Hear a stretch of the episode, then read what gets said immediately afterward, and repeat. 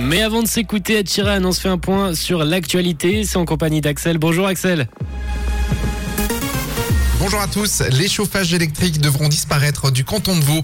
Une vague d'angine à streptocoque touche Genève.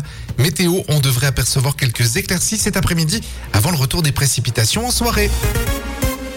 Les chauffages électriques devront avoir disparu d'ici à 2033 dans le canton de Vaud. Le sujet est sur le tapis depuis des années et a fait l'objet de nombreuses discussions et propositions.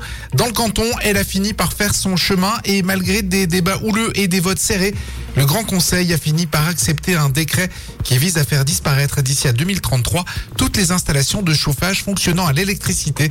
Environ 20 000 logements vaudois sont concernés par cette mesure. Une vague d'angine à streptocoque touche Genève. Les infections sévères restent rares, mais leur nombre augmente. Les pédiatres et les parents doivent faire preuve de vigilance.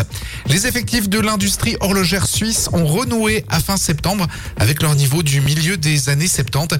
60 823 postes ont été relevés, soit 5,8% de plus qu'un an auparavant. L'augmentation ramène les effectifs de la branche à une ampleur plus connue depuis la crise du quartz. Le nombre d'apprentis connaît quant à lui une diminution de 8,1%. La baisse s'explique par la crise sanitaire rencontrée ces deux dernières années.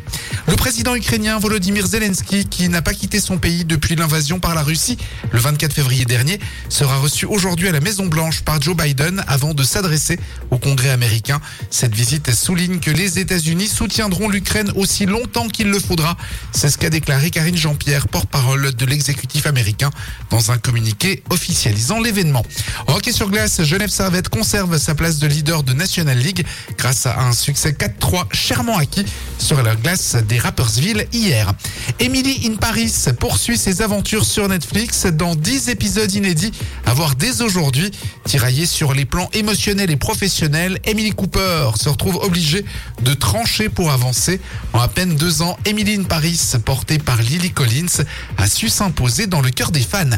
Le milliardaire Elon Musk, propriétaire de Twitter depuis quelques mois, a sondé ses utilisateurs afin de savoir s'il devait rester à la tête du réseau.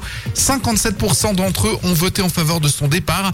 Il a donc annoncé hier se retirer de la tête de Twitter dès qu'il aura trouvé, je cite, quelqu'un d'assez fou pour lui succéder.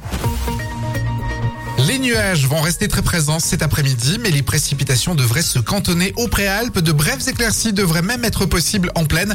Au meilleur de l'après-midi, il fera 10 degrés à Lausanne, Morges et Yverdon, 11 à Genève. Pas de changement en vue pour demain. Bon après-midi à tous. C'était la météo, c'est rouge.